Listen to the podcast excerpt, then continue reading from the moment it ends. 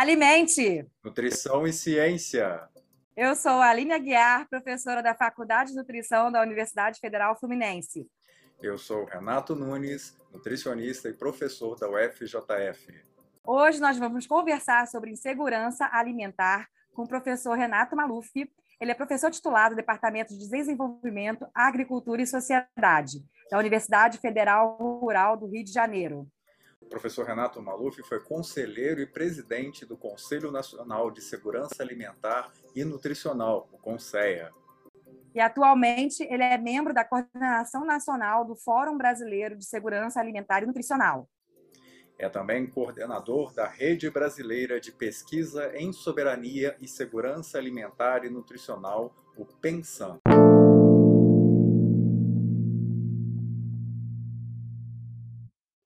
Seja bem-vindo, professor Renato. É um prazer estar com o senhor aqui. Né? E vou deixar para a minha colega Aline dar as suas boas-vindas. É, eu fico aqui muito honrada em ter a presença do professor Renato Maluf, que é uma referência nacional né, de falar sobre segurança alimentar e nutricional é, no país. Então, para o Alimente, vai ser uma guinada assim, para a gente, até mesmo em temática que a gente vai trazer agora. Né? A gente vem trazendo umas temáticas é, sobre a produção de alimentos, né? conversamos com a, no episódios anteriores com a Elaine Azevedo, e a gente vem tentando trazer é, para os nossos ouvintes, que são aí ah, estudantes, né? profissionais, parentes, familiares, é, a realidade no nosso país, né? que a gente está vivendo com relação à, à dificuldade na alimentação, ao aumento da segurança alimentar, à produção de alimentos. Então, o professor vai nos é, honrar muito com a presença e com essa, essa conversa, esse bate-papo. Obrigado. Eu é que agradeço o convite e a oportunidade. Professor, nosso público é um público muito diversificado e a ideia do Alimente é levar a ciência e o conhecimento de uma forma mais simples. Então, nos perdoe, mas as perguntas que eu vou te fazer vão parecer um pouco inocentes, né? mas é, é. importante que a gente passe. Nesse tema não há pergunta inocente, infelizmente. é verdade. então, eu vou começar te pedindo para esclarecer para a gente o que é segurança alimentar e qual a estimativa de número de pessoas em situação de insegurança alimentar atualmente no Brasil. E a noção de segurança alimentar teve várias acepções desde que ela emergiu como uma questão de Estado, lá do período entre guerras. Para tornar a questão curta, ela tem uma primeira inflexão importante do final dos anos 70 em direção, e na década de 80, quando uma, uma ênfase muito forte na disponibilidade de bens, portanto, na produção, ela passa a ser substituída por um enfoque no acesso. É, o Amartya Sen é o, talvez o principal responsável por essa inflexão, quando vai ficando cada vez mais evidente que as, que as restrições de acesso aos alimentos, portanto, manifestações de fome e de insegurança alimentar, não guardam relação direta com a disponibilidade de bens, mas com a capacidade de acesso aos bens, seja o acesso econômico por meio da compra, da renda, seja mesmo o acesso físico daqueles, como por exemplo as famílias rurais que têm a possibilidade de produzir seu, seu próprio alimento, né? deveriam ter. É, no caso do então essa foi uma, uma primeira grande inflexão. Uma segunda grande inflexão foi quando a, a segurança alimentar, não de maneira universal, isso tudo tem disputas. Ela passa a acrescentar o adjetivo nutricional. Se passa a falar de segurança alimentar e nutricional, com a perspectiva de não dissociar questões de produção com questões associadas ao que se come como se come, o significado do que se come. E, e, como eu disse, isso é um objeto de disputa, essa noção. Ela, é, ela pode ser usada com distintas acepções, dependendo de quem fale. E a Nestlé diz que faz segurança alimentar e, para nós, ela é promotora de insegurança alimentar. O agronegócio no Brasil, quando criou a sua associação, publicou um livro cujo título é Segurança Alimentar. E até hoje eles dizem que são portadores da segurança alimentar do mundo e a gente acha que não. A gente, quem é a gente? Aí eu entro na história do Brasil. O Brasil tem uma história, um processo exemplar nesse campo, porque desde o final dos anos 80 e ao longo dos anos 90, nós assistimos a uma construção social de um campo político da segurança alimentar e nutricional e do direito humano à alimentação. Para o público universitário, é, é, há um aspecto interessante disso, é que ele é fruto da junção de duas grandes áreas, a área das agrárias e das ciências sociais com a área da saúde e nutrição. Esses dois campos se, se encontram no final dos anos 80 e a partir daí você tem uma de fato uma construção social que emerge, claro, né, envolvendo um conjunto amplo de atores. Eu falei das, dos campos disciplinares para um público universitário, mas de maneira geral esse é um campo político que abarca um conjunto muito diversificado dos setores sociais, tanto do ponto de vista profissional, quanto do ponto de vista do, do setor de atividade em que está, do ponto de vista de perfis, de gênero, de etnia, de, enfim. É o, o, o, universo né, dos atores que se mobilizam nesse campo, e, e o Brasil é um caso exemplar disso, é muito grande. Nós, então, fomos, eu vou usar o nós porque eu fui participante desse processo. Sim, então, claro. É, eu estou misturando aqui a minha condição de acadêmico e de ativista, né, de militante. Eu, eh, nós construímos uma noção que foi consagrada na lei orgânica segurança alimentar e nutricional que foi aprovada em 2006. Essa nossa noção, eh, a nossa conceituação, coloca eu, resumidamente, a segurança alimentar como sendo um objetivo de política para a realização do direito humano à alimentação e que deve ser orientada pelo princípio da soberania alimentar. Né? É um pouco a maneira como nós aqui no Brasil juntamos. Isso está mais ou basicamente expresso na lei orgânica, não está inteiramente, porque houve resistência do Congresso na época por incorporar a noção de soberania alimentar. Então, ela tem uma nossa concepção, ela fala do direito de todos ao acesso a alimentos que sejam adequados. Não, não, não estamos tirando a ideia de saudável, que eu sei que ela é muito importante, sobretudo para o campo da saúde, mas para essa concepção ela não é suficiente. O saudável tem que vir acompanhado do adequado, isto é, são alimentos que são adequados ao contexto socio socioeconômico, ecológico, cultural, né? que expresse né, as, as culturas, as dietas.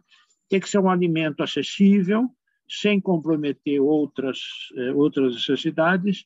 Se uma família gasta 100% da sua renda para comer, ela não passa fome, mas não está em segurança alimentar nessa condição, nessa concepção que nós estamos dizendo. Se a comida absorve toda a sua renda e lhe impede de ter acesso a outros bens fundamentais. Tem uma percepção aí, está tá suposto aí a ideia da sustentabilidade e, e, portanto, ela é uma, uma concepção que tem no seu centro a ideia da intersetorialidade. É um fenômeno, é uma, é uma, é uma questão multidimensional, portanto, ela não se sintetiza num único indicador, digamos, né, num único parâmetro, e, ao mesmo tempo, ela requer ações que deem conta das múltiplas dimensões, portanto, ações integradas. No caso do Brasil, é essa concepção que ganhou, digamos, é, ganhou uma institucionalidade a partir do primeiro governo Lula, com a recriação do Conselho em 2003 e, e tudo que veio depois, um processo virtuoso, eu diria, né, dentro dos seus limites, é, no nosso caso, a concepção de segurança alimentar tem dois requisitos indispensáveis. Um deles eu já mencionei, a intersetorialidade das ações, ações integradas. Sim. A tradução disso para a universidade é a interdisciplinaridade. Né? Uhum. E, e, e a segunda, o segundo requisito é participação social a nossa concepção, a concepção construída por esse campo no Brasil, tem a participação social em políticas públicas como um requisito para essa construção. Uma das, já entrando na segunda parte da pergunta, aqui a, a manifestação da segurança alimentar no Brasil, nós tivemos em 2003, 2004, a validação da escala brasileira de insegurança alimentar, a EBIA. A EBIA ela, ela, ela se espelha no que se chamou método de Cornell, inicialmente lançado pela Universidade de Cornell, e que os, o Departamento de Agricultura dos Estados Unidos validou como indicador e usa esse indicador regularmente. Várias colegas pesquisadoras do Brasil, gente da maior qualidade, trabalhou na validação da escala no Brasil, construiu a escala brasileira de segurança alimentar. E, em 2004, o IBGE transformou a escala num indicador calculado, aferido pelo IBGE. É um indicador, falando agora com nutricionistas, ele é um indicador considerado um indicador subjetivo. Por quê? Porque ele mede a percepção das famílias sobre a sua condição. Não é um indicador antropométrico, como a nutrição costuma usar. Não só a nutrição, muita gente usa. Né? Não é um indicador objetivo nesse sentido, você vai pesa, mede, não é. Observa a dieta, calcula, né? Não, ele é uma, é uma, uma escala que pergunta para as pessoas sobre a sua condição a sua condição no, no, passado recente e a perspectiva dela em relação ao futuro. Né? Então, você pergunta: alguém da sua família passou fome, conviveu com fome nesse período? É uma indicação, indicador subjetivo? É, mas quando alguém diz que alguém da família passou fome, isso é muito objetivo. Né? É uma medida de percepção, mas que diz que fala da realidade. A EBIA foi calculada ela é aferida pelo IBGE a cada quatro anos. A primeira vez foi em 2004, junto com a POF. Depois de 2004, 2009, os dados foram 2008, 9, foi 9, depois 2013, depois a última foi 2017, 2018, junto com a POF novamente. As outras foi, foi com a PNAD, né? a Pesquisa Nacional de Amostra de Homicídio.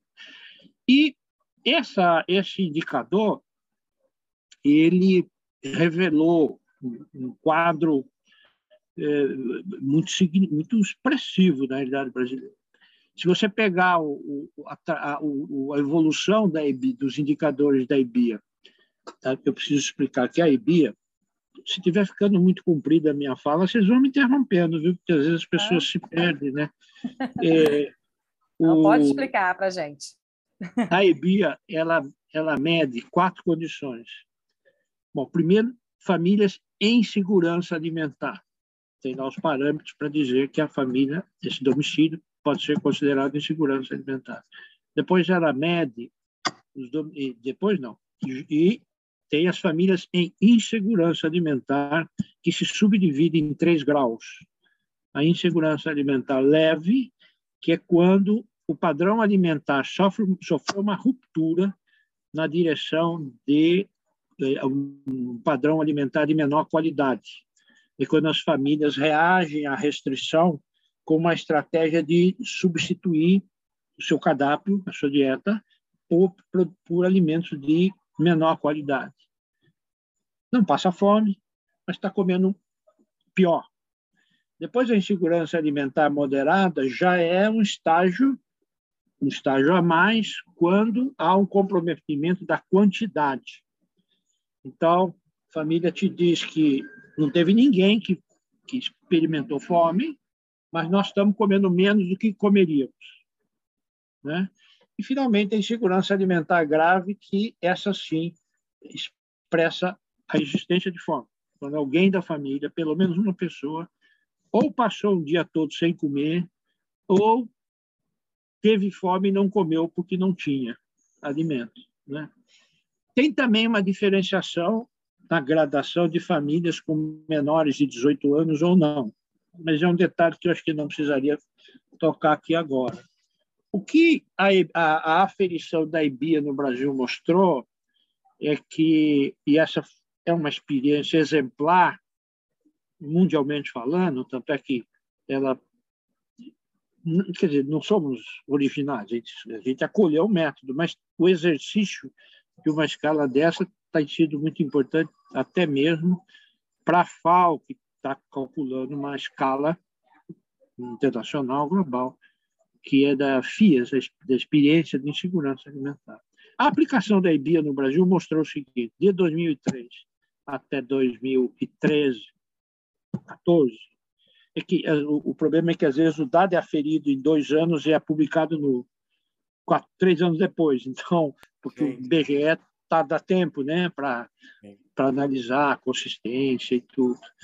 E, o que nós tivemos foi uma uma evolução, uma tendência virtuosa de aumento da segurança alimentar, eh, a ponto de nós chegarmos até em 2013 71% dos domicílios no Brasil considerados em segurança alimentar e uma redução de todos os graus de insegurança alimentar. Esse foi mais ou menos foi corresponde ao período em que se falou que o Brasil saiu do mapa da fome. Não é o mesmo indicador, o indicador do mapa da fome é outro. Sim. Mas é verdade que no, no início de 2011, 12, o indicador que a FAO usa para calcular o, o, mapa da fome já tinha excluído o Brasil do mapa da fome mundial, né? O que, claro, todo mundo comemorou, era uma razão para celebrar, mas é uma celebração que, como dizem os jovens, vamos combinar, né? É uma vergonha, né? É uma vergonha você ter que comemorar isso que é uma vergonha um país como o Brasil ter fome e indicadores que a transformam num fenômeno é, é, é, endêmico, né? E, e nós passamos naquele momento a ter uma incidência de fome. No caso da medida da EBIA, em 2014, a, a, a insegurança grave estava abaixo de 4%, que é, significa que ela está localizada em grupos sociais, né? e é muito próxima a parâmetros de países ditos desenvolvidos, ricos. A, a EBIA, o cálculo da EBIA seguinte, em 2017 e 2018, já mostra uma inflexão da tendência. Vamos lembrar que entre as duas coisas tem o golpe de 2016, né? derrubada da Dilma e o início da, do desmonte de políticas públicas e o agravamento da recessão e do desemprego. Então, estou, ao mesmo tempo, já abordando os determinantes. Né? O que aconteceu é que em 2017, 2018, você tem já um decréscimo das famílias em segurança alimentar, que veio baixou para o patamar de 71% para 60%, e o início do crescimento de todas as formas de insegurança alimentar. Quando foi em dezembro de em 2020, a Rede Brasileira de Pesquisa em Soberania e Segurança Alimentar Nutricional, que eu tenho a honra de coordenar, foi a campo para aplicar a EBIA na pandemia, e, em 2020, dezembro de 2020. E tivemos o cuidado de, de adotar uma metodologia que permite compará-la com a, a aferição do IBGE. Aliás, nem é difícil de entender por quê, porque as pesquisadoras da rede que fizeram a nossa aplicação da EBIA são as mesmas que trabalharam na, na construção da EBIA do IBGE. Portanto, é, é, estamos bem acompanhados. Né? E quando nós fomos a campo aferir, em 2020, a pesquisa foi feita pelo Vox Populi, o Instituto de, de Reputação reconhecida, e, e feita com 2 mil 120 entrevistas em todo o país, revelou-se aquilo que a gente já esperava, um quadro de uma gravidade impressionante. Nós tivemos o número de famílias consideradas em segurança alimentar já tinha reduzido para 44%, menos de 45%. E todas as manifestações de insegurança alimentar aumentaram, inclusive a grave vocês devem ter acompanhado, é, o tema da fome estava na pauta né, dos debates no Brasil já há algum tempo. A partir de um certo momento se passou a falar de 19 milhões de famintos no país. Esse é o dado da nossa pesquisa. Ela revelou que 19 milhões de pessoas vivenciaram a fome, que é o dado que mais chama atenção por, por causa da gravidade né, do, do, do fenômeno. Porém, é preciso dizer também que outras quase 100 milhões de pessoas conviveram com insegurança alimentar moderada e leve.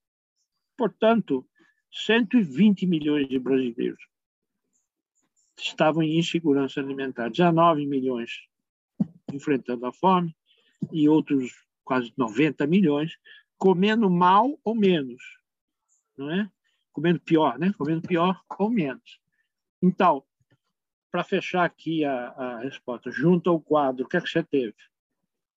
Uma tendência virtuosa de 2003 a 2014, uma inflexão a partir de 2015, 16, que vai aparecer já na, na, no inquérito de 2018 e o afundamento radical em 2020. Que são causas possíveis? Você tem causas econômicas, porque o país começa a entrar em recessão com desemprego, isso é, isso é fundamental.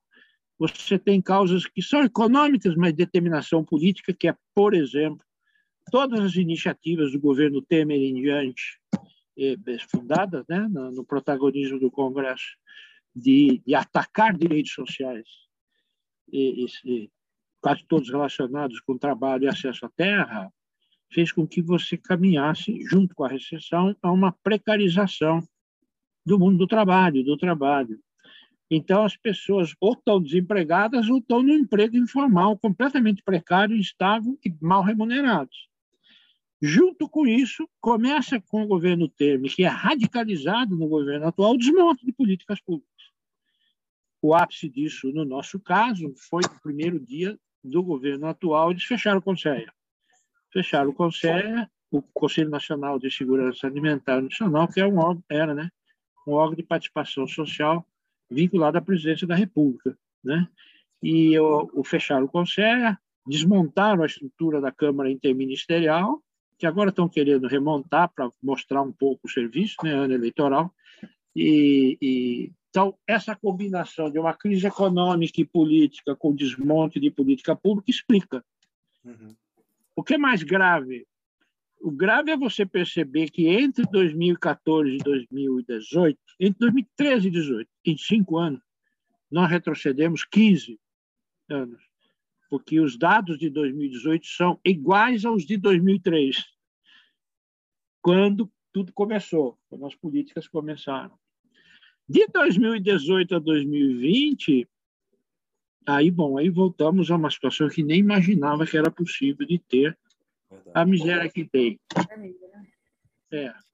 Eu ia falar da pandemia, mas já é, chegou a perguntar. Né? É, eu, eu, até vou aproveitar aqui essa fala da, da, do, do retrocesso que a gente viveu, tá, está vivendo, até uma frase sua, Renato. É, a gente está numa resistência de ameaça de retrocesso, a gente está resistindo. Né? É uma luta, é, até da academia, né? e como representante, a gente está aqui dialogando para cada para as pessoas terem consciência do que está acontecendo, né? 9% das pessoas com fome no Brasil. Se a gente perguntar a, a pessoas próximas, nós vamos ver que realmente a insegurança alimentar é, está próxima. É, a gente vê o perfil é, de mudança no consumo alimentar, né? você vai ao mercado, cada dia o preço do alimento aumenta, e aí o que ganha, que por ter um preço mais barato são os alimentos ultraprocessados, né? industrializados, né? massa, biscoito, produtos alimentícios, e que a gente vai vendo a qualidade da alimentação mudar. E isso vai repercutir aí futuramente para novos, novos dados, né? Infeliz, infelizmente não muito positivos, que a gente vai viver. E até o senhor agora falou né, do, da evolução, da involução, né? e aí culminando com a, com a extinção do Conceia. E aí essa transição dessa extinção do Conceia, na época, era presidente? Você era presidente? Não, era Elizabeth Recife. Eu fui presidente de 2007 a 2011. E aí é, teve uma transição, vocês têm uma rede, né? Você coordena a Rede Brasileira de Pesquisa em Soberania Segurança Alimentar e Nutricional. Essa rede, ela é vinculada às universidades? Como é que funciona? E aí as pesquisas que vocês organizam, né, tem até um aplicativo até para de apoio para outras coletas. Eu queria que você falasse um pouquinho mais. Então, a rede é um dos produtos do Conselho, porque a, o Conselho, eu sou suspeito para falar, porque participei de toda a história deles, né? Cheguei até a presidir.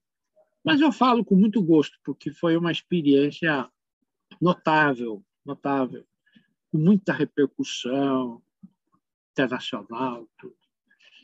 O, o, o, tudo começou com reuniões dos pesquisadores que estavam como conselheiros do Conselho, por diferentes caminhos.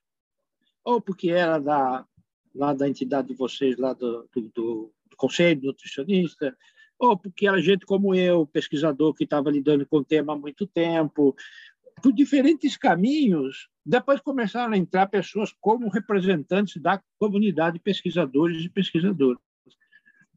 A gente decidiu ali temos que a, a, a noção, né, ganhou fôlego. Se você olhar o diretório do, dos grupos de pesquisa do CNPq, se fizer uma busca por palavra-chave, você vai olhar que de dois, no início dos anos 2000 em diante, o número de grupos de pesquisa que se referem a qualquer coisa ligada a alimento, pode chamar segurança alimentar, soberania alimentar, direito à alimentação, faz assim, ó, é um crescimento exponencial. Se tornou um tema de pesquisa acadêmica, né? Com, vocês, vocês sabem disso, né? Com muita o número de trabalhos, de artigos, de teses, de dissertações aumentou expo, exponencialmente. Sim. Muito curiosamente, muito significativamente, acompanhando a evolução de política pública. É, no mesmo tempo que a, as políticas, a estratégia e a política de segurança alimentar vai aumentando, a pesquisa vai junto, porque é um tema muito ligado com política pública. Né? Muito interessante. Portanto, o aparecimento da rede é um, é fruto disso, dessa, desse, e do apoio do Conselho. Fizemos um primeiro encontro em 2012, que ainda não era uma rede, era um encontro nacional de pesquisadores. A partir daí, a, a ideia né, de construir a rede foi se consagrando. Daqui a dois meses, vamos fazer o quinto encontro nacional. Vocês estão todos convidados, o quinto Oba, encontro nacional da rede. Infelizmente, por meio remoto ainda. ainda. A, gente, a gente até que tentou, mas não quisemos correr o risco. E a nossa aliás, companheira de vocês, a Sandra Chaves, que é a vice-coordenadora da rede. Ela é a, é a coordenadora da comissão organizadora, porque é a Federal da Bahia que está ancorando o encontro, e vai acontecer na semana de 23 a 27 de maio. Já já vai sair a convocação, com prazo para submissão de trabalhos. Por que, que nós conseguimos fazer cinco encontros? A cada dois anos a gente faz um. E o número de trabalhos a gente costuma receber mais de 400 trabalhos a serem submetidos, numa rede que tem meia dúzia de anos. Isso é uma expressão né, da relevância do tema, né, é muito bom. E ganhamos até apoio da CAP CNPq para fazer os eventos, para vocês terem uma ideia. Então, isso já é um significado. Coisa séria é, mesmo, né? Ganhar é, é, é. Não então, tem como gente... não apoiar, né? Não tem, é... não tem como enganar isso aí. Atenção, porque esse ano eu não sei se vai sair apoio, não tem, não está muito garantido, não. É, então, a rede, ela se construiu assim, part... saiu de dentro do Conselho, começou a se reunir, a, a construir uma agenda, temos grupos temáticos, é, é, seis grupos temáticos, distintos olhares. Um dos grupos temáticos é o, GT de monitoramento responsável pela, pelo Vigissan.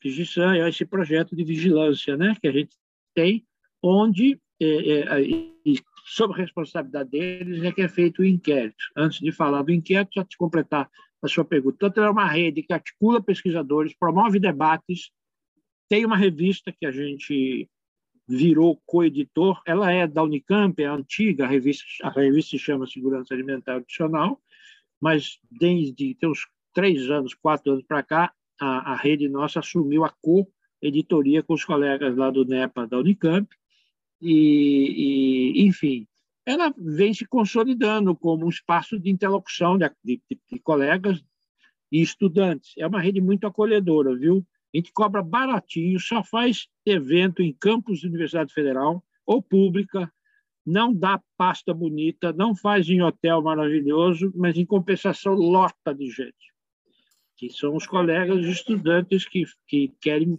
participar, né? A gente cobra acho que 100 reais de inscrição do evento, né? E, e as pessoas vão com muito com muita vontade.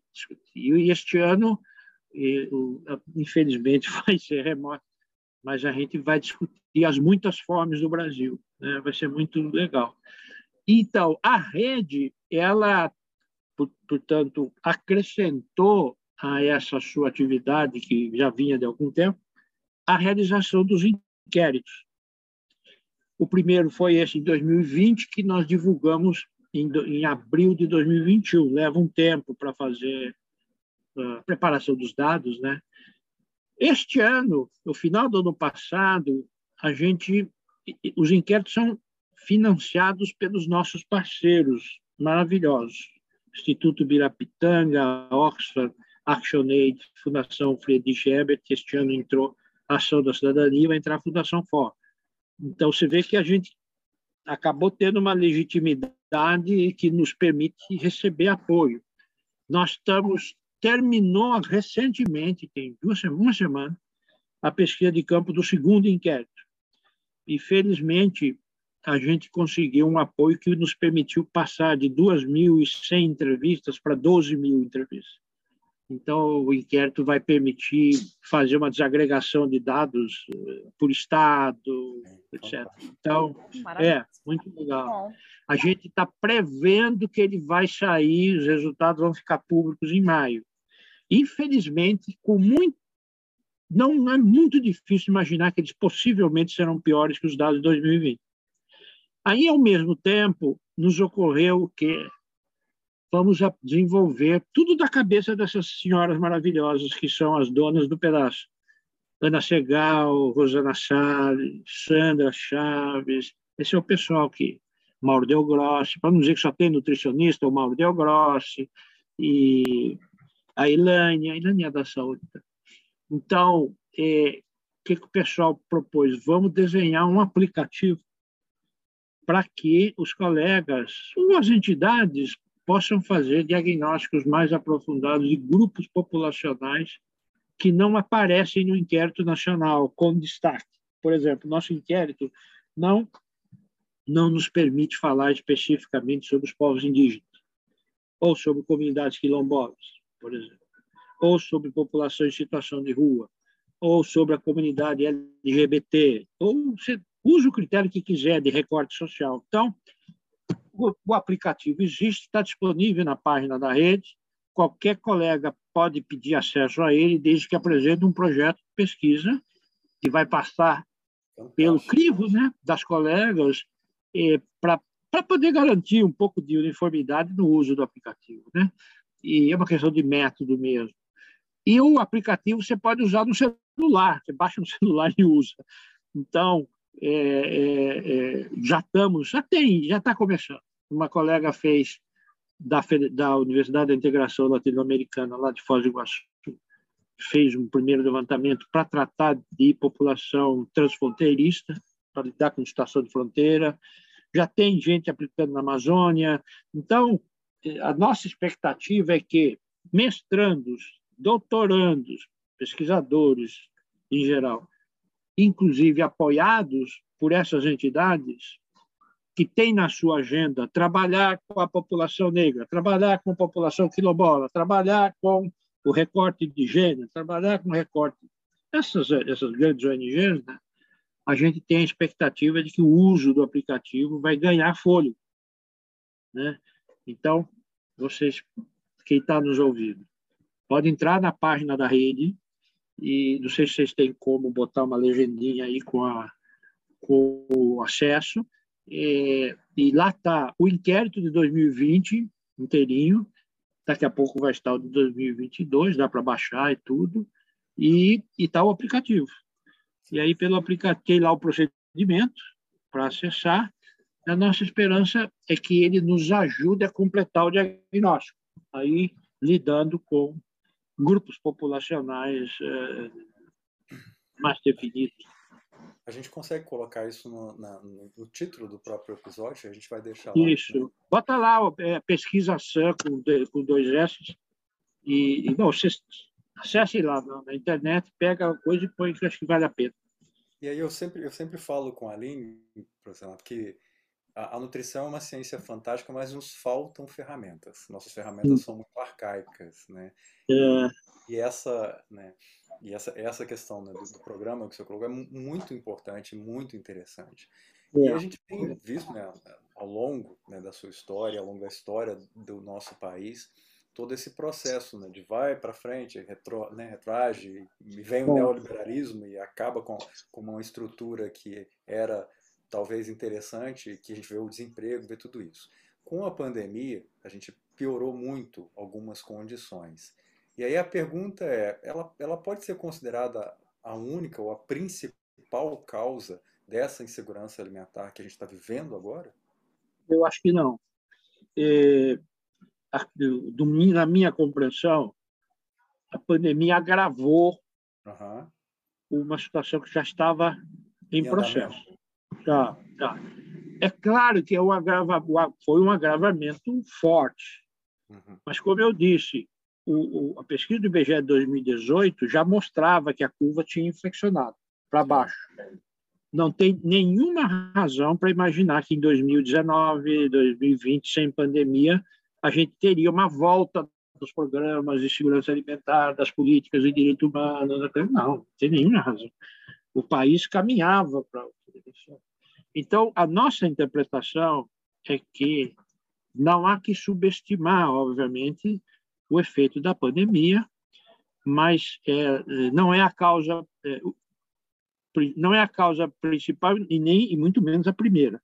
A causa primeira tem que ver com a estrutura social desse país e o que aconteceu no processo sociopolítico e econômico desde 2015, daí depende, vai da interpretação de cada um a data disso.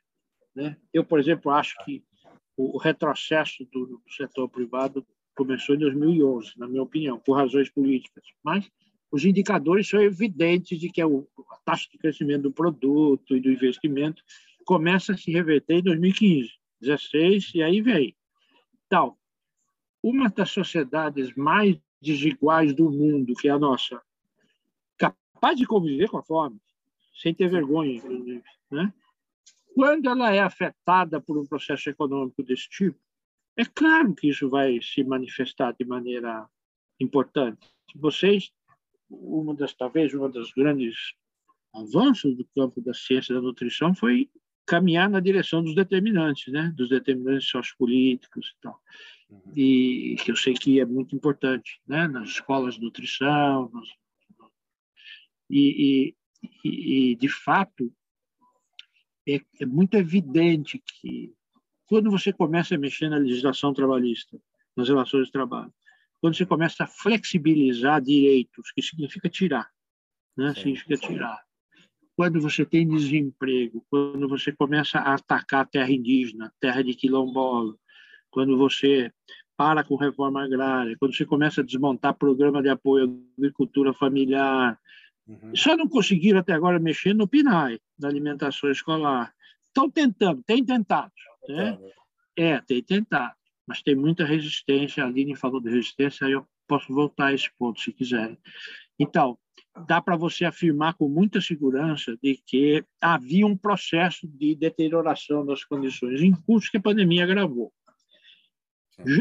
Então, se você olhar os documentos que, que tem duas articulações que é importante mencionar. Eu sou também do Fórum Brasileiro de Soberania e Segurança Alimentar Nacional, que é a mais importante rede de social, né, tem vinte e tantos anos. Né? Foi criado em 98, parte desse movimento que eu estava mencionando para vocês. Uhum. E a, o encerramento do Conselho fez com que a gente criasse um coletivo que é da Conferência Popular. Como eles estão proibindo a gente fazer as conferências nacionais que a gente fazia, os movimentos sociais, junto conosco, né, com pessoas da academia, das entidades, etc., construíram esse coletivo, eh, que só não realizou a conferência ainda causa do isolamento social, mas esse ano deve sair. Conferência Nacional Popular de Segurança Alimentar.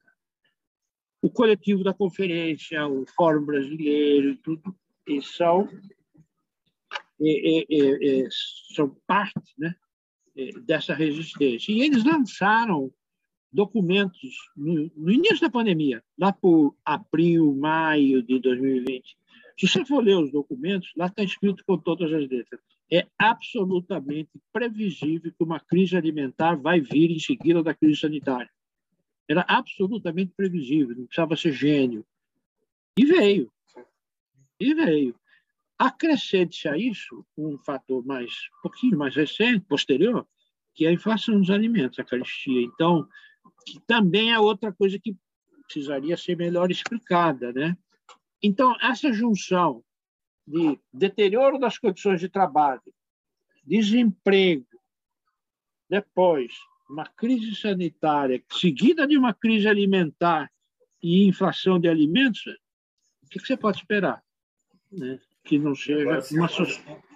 Seguido de um conflito, né? Um conflito internacional, a tendência é ah. piorar cada vez mais. Né? É, deverá, é, pode ser que afete, é provável, né? Nesse momento, por enquanto, vai afetar o bolso do agronegócio, mas, mas é certo que trará algum problema na circulação internacional. Então, só para terminar, uma coisa que a Aline falou que eu, que eu quero, que eu acho importante, quero destacar. O autoritarismo está aí. O nosso movimento nasceu com democracia e ele depende dela para existir. E a democracia brasileira está em risco, a gente sabe. Vem sendo atacada regularmente. Só que eles fecharam o Conselho, fecharam, diminuíram o programa, mas não mataram a gente. Então, a, a sociedade civil está aí. Tá, por enquanto. Aí toma umas bordoadas, né? O reitor que não é nomeado, né? o dinheiro da pesquisa que não vem, Verdade. Né? A, a conferência que é cancelada, né? mas a sociedade civil brasileira é muito ativa, e nesse campo, especialmente. Nesse campo. Há uma enormidade de iniciativas dispersas pelo Brasil, de vários tipos, desde essas grandonas como a da rede, fazer um inquérito nacional. Note uma, fazer uma observação interessante. Nós soltamos um, um inquérito feito com recurso nosso, dessas entidades, não era oficial, com dados da maior gravidade, e em nenhum único momento você escutou qualquer crítica com relação à, à consistência dos dados. Nenhuma, nenhuma. Num país que já chegou a questionar a idoneidade do IBGE e do Diese, tem gente que faz isso aqui, né? Nem Sim. uma única pessoa disse que o nosso levantamento era falso. Isso de uma fortaleza, gente, que fala para nós da universidade, né? Isso é de uma fortaleza notável. Não estou falando que eu estou falando bem de nós mesmos, não. Eu estou falando bem de nós mesmos, porque a gente merece nesse caso. É, né? Claro. Não é nada pessoal, não é nada individual. É um campo. Né? Agora, as universidades brasileiras organizadas nessa rede serem capazes de botar campo, com apoio das entidades, das ONGs, uma pesquisa que lança dados que contradizem tudo que é o discurso oficial e não é questionada, como é, isso? Sinal de que é, tem uma. Realmente um tempo triste, né, Ronaldo? É, é, é muito ruim, porque eu digo para o pessoal da, da rede, né? A gente está aqui celebrando essa nossa conquista, mas a gente está celebrando a conquista que se deve a uma mazela, né? A mazela social. Mas, como eles sempre lembram, bom, mas ainda bem que a gente é capaz de fazer, né? Ainda bem que a gente é capaz de mostrar, né? Então, a militância, a militância sempre presente, que a gente milita, né? Milita nessa é, resistência muito, de mostrar muito, e, muito. e pessoas, Sabe o que aconteceu, é, Aline? Sabe o que aconteceu foi que aquela pesquisa nossa, ela deu número e rosto a um tema que estava na pauta. Nossa pesquisa, quando saiu, permitiu que as pessoas dissessem o seguinte: são 19 milhões, viu? Não é um número, não é assim uma fome etérea, não. Tem 19 milhões estimados e outros 80 ou 90 que estão assim. E a gente deu rosto, porque a pesquisa disse domicílios que são chefiados por mulheres têm mais probabilidade, têm um grau de insegurança maior do que a média domicílios chefiados por pessoas de cor preta ou parda têm mais vulnerabilidade. Domicílios situados no meio rural têm mais vulnerabilidade. Domicílios é, é, era mulher, gênero, raça, cor da pele, raça, local de residência, né? E agora nós estamos acrescentando insegurança hídrica. A gente vai está em construção no Brasil a escala de, de insegurança hídrica. Não é o nosso campo diretamente, mas é há uma associação muito forte entre insegurança alimentar com insegurança hídrica é, em várias regiões do país. A gente vai mostrar agora, né? Então, acho que isso é uma mostra de uma fortaleza que não é desprezível, viu? É, de novo, posso estar falando bem de nós mesmos, mas é para falar mesmo, porque é uma. Não é? parabéns, é? parabéns é. por, trazer essas informações claras esse né, para a população. Parabéns para o coletivo. Né? coletivo. Parabéns. É. E assim, continuando até, Maluf, né, a questão assim da, da atuação da, da Conab, né, da Companhia Nacional de Abastecimento, né, até que você como economista, né, vai até ter uma, uma avaliação assim complementar o que a gente pode dizer seria aí também essa, esse abastecimento é, organizado pelo governo e aí ter um, alguma implicação nesse índice da fome, que até dentro, dentro, do inquérito, né, você falou algo curioso, que população rural tem mais risco, a gente pensaria que a população rural teria condições de subsistência, né, produzir, plantar, colher, mas não tem apoio do governo. O Brasil, então, tem, o Brasil tem dois paradoxos, é, é, que são, primeiro, é, ser um dos maiores produtores e exportadores mundiais de alimentos e conviver com um grau de fome absolutamente inaceitável. E o segundo paradoxo é que famílias que deveriam ter ao menos a possibilidade de produzir seus próprios alimentos, elas têm um grau de insegurança alimentar maior do que a média, que são as famílias rurais. São dois paradoxos da sociedade brasileira. Falam muito dessa sociedade, né? Falam muito da sociedade. Eu acho que tem razão quando a gente olha o Estado e a política pública, mas eu ando insistindo muito, mas é o seguinte, olha para o lado, não olha só para cima, não, olha para o lado. Né? Olha para a estrutura social, para você entender um pouco eh, as, as raízes dessas desigualdades. Né? Olha, o Brasil há muito tempo não tem uma, uma política de abastecimento digna do nome mesmo no governo Lula, que, onde esse tema ganhou muita relevância, nós do Conselho insistíamos muito nisso, na necessidade de uma política nacional de abastecimento, e a Conab seria um dos eixos, não é o único, mas talvez o mais importante, da construção dessa política. Né? Não tem, não tem. Eu vou dizer mais, com esse desmonte que veio acontecendo, Há muito tempo que o nosso abastecimento está sob a mais completa regulação privada. É uma conversa, má teoria, ideologia econômica, isso de dizer que tem que a economia deve funcionar de forma desregulada. Não existe economia desregulada. Você pode ter uma regulação com sentido mais público ou você pode ter uma regulação com sentido mais privado, né? Quando eu digo que o abastecimento nosso que está sob regulação privada, quer dizer o seguinte: no fundamental, o que a gente come, como a gente come, onde você compra e como você compra, está sob determinação de algumas redes de supermercados, a indústria de alimentos, as televisões, os meios de comunicação e o agronegócio. Isso que se chama os setores hegemônicos do sistema alimentar, são eles que determinam.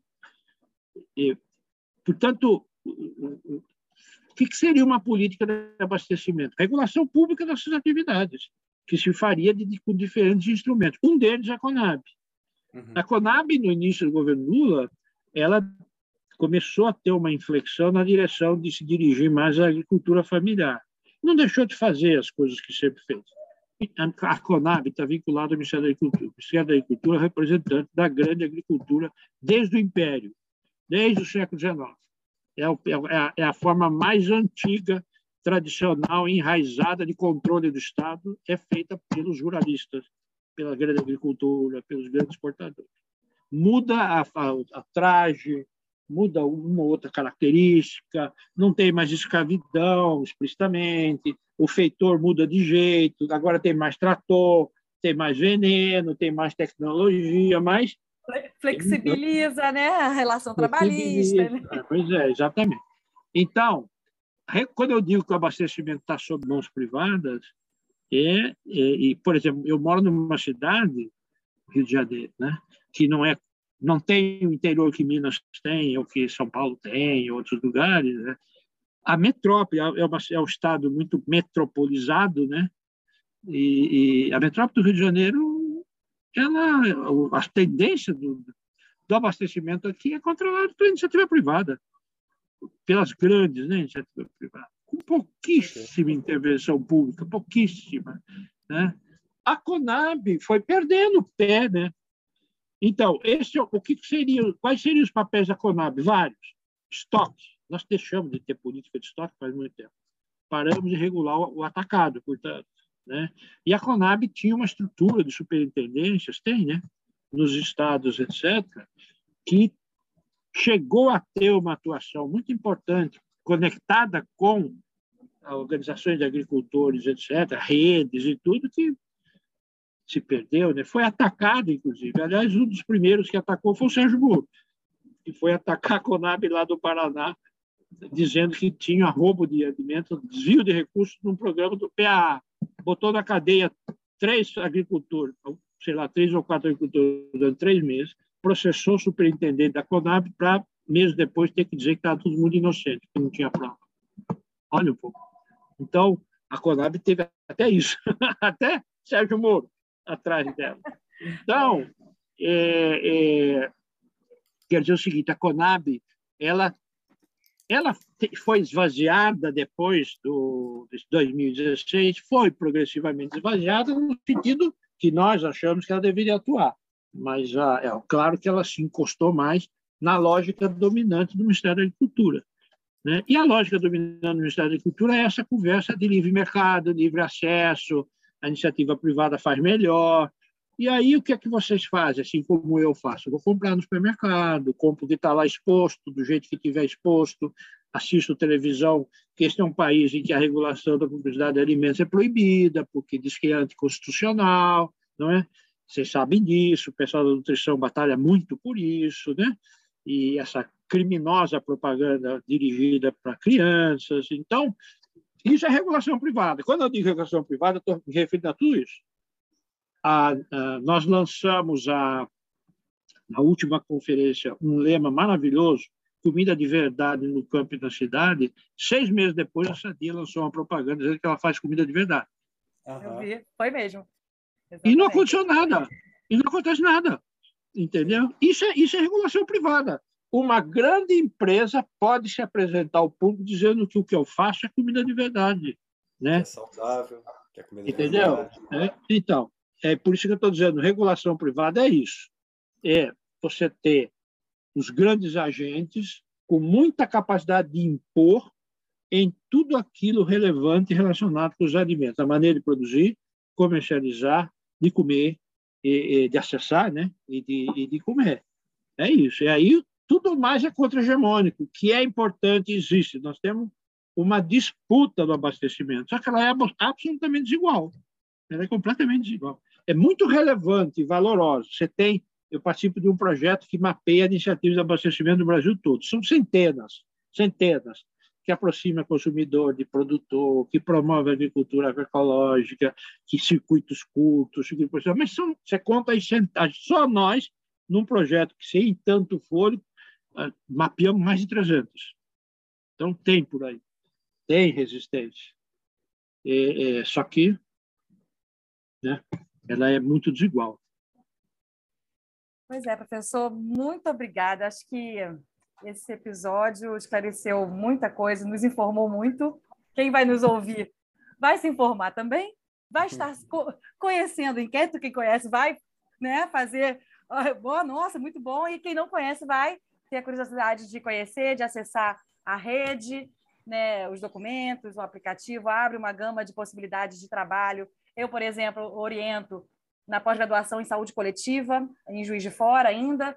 Então, assim, nossa, pensei em várias coisas para falar, fazer com meus alunos de mestrado e doutorado, né, tendo esse banco que vocês estão aí é, trabalhando intensamente, né, disponibilizando como ferramenta para outros pesquisadores, isso aí é formidável, né? E assim, só tenho a agradecer ao seu tempo e estar aqui conosco, e foi assim, muito interessante te conhecer, né, virtualmente, mas sabendo do seu trabalho como pesquisador, mas conhecer virtualmente, e fica aqui minha, minha, minha, meu encantamento com a sua fala e agradecimento também.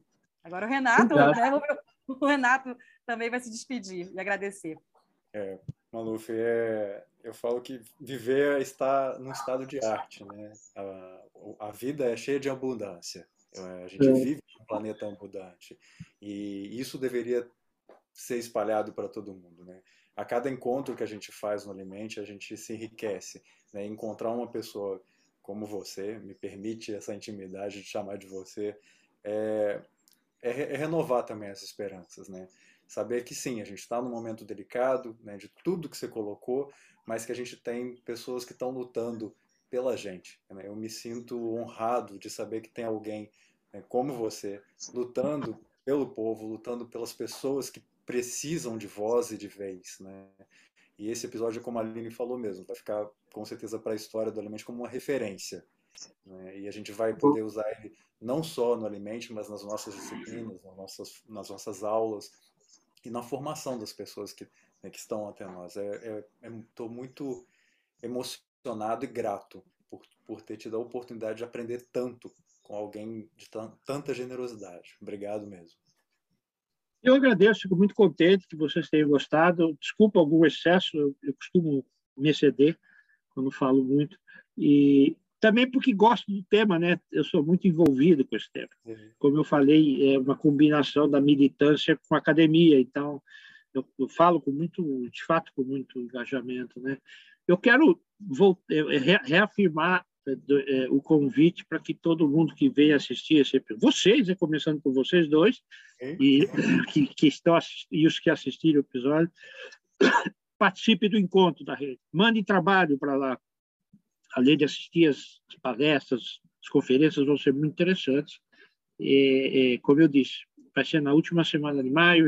Esse, entre amanhã e segunda-feira saia a divulgação oficial com prazo para submeter uhum. trabalho. E quando a gente divulgar, assim, segundo, façam uso do aplicativo. Ele é um instrumento poderoso para se fazer pesquisa em grupos. Inclusive, a recomendação é que se combine o uso do aplicativo com, com uma pesquisa qualitativa, com entrevistas, com outros instrumentos né, que queira usar. E quando a gente divulgar o segundo inquérito, que eu disse deverá ser no início de maio, compromisso que nós temos, todos nós, aí somos todos mesmo, é de fazer repercutir. Fazer repercutir, organizar debates, botar em sala de aula, fazer seminário, além do que a gente já vai fazer como estratégia de comunicação. Não é uma estratégia de comunicação de professor. Eu brinco sempre lá na rede, porque quando foi discutir o primeiro inquérito, eu falei, eu, primeira proposta minha de divulgação, então vamos organizar um seminário. O povo começou a rir. O professor não sabe pensar em outra coisa que não seja fazer seminário. Aí nós juntamos um conjunto de jovens maravilhosos, aguerridos, pessoal de comunicação dessas grandes ONGs, fizeram uma estratégia de comunicação maravilhosa, que chegou a divulgar para o mundo todo, inclusive, Vai acontecer de novo. Tem uma campanha que se chama Olhe para Fora. Vocês entrarem na internet, vocês vão ver. Tem lá, Olhe para Fora. Aí vocês vão ver, tem alguns extratos da pesquisa do, do, do inquérito, né? Então, quando isso for para a rua, vocês sintam-se compromissados a, a repercutir, da maneira que acharem, no seu grupo família social, na sala de aula, em debates, na entidade, onde achar. Né? Porque a melhor maneira, o instrumento fundamental para a gente enfrentar esse, essa mazela é falar dela. Né? O Josué, o Josué já dizia isso, né? Tem que enfrentar, tem que enfrentar o tabu, né? Tirar o tabu, né? De falar. Então é isso. Muito obrigado, viu, gente? E parabéns pelo trabalho de vocês. Esse foi mais um episódio. Eu espero que você tenha gostado. Você pode encontrar mais do nosso conteúdo no Instagram, arroba Alimente Nutricão e Ciência. Fiquem bem e até a próxima.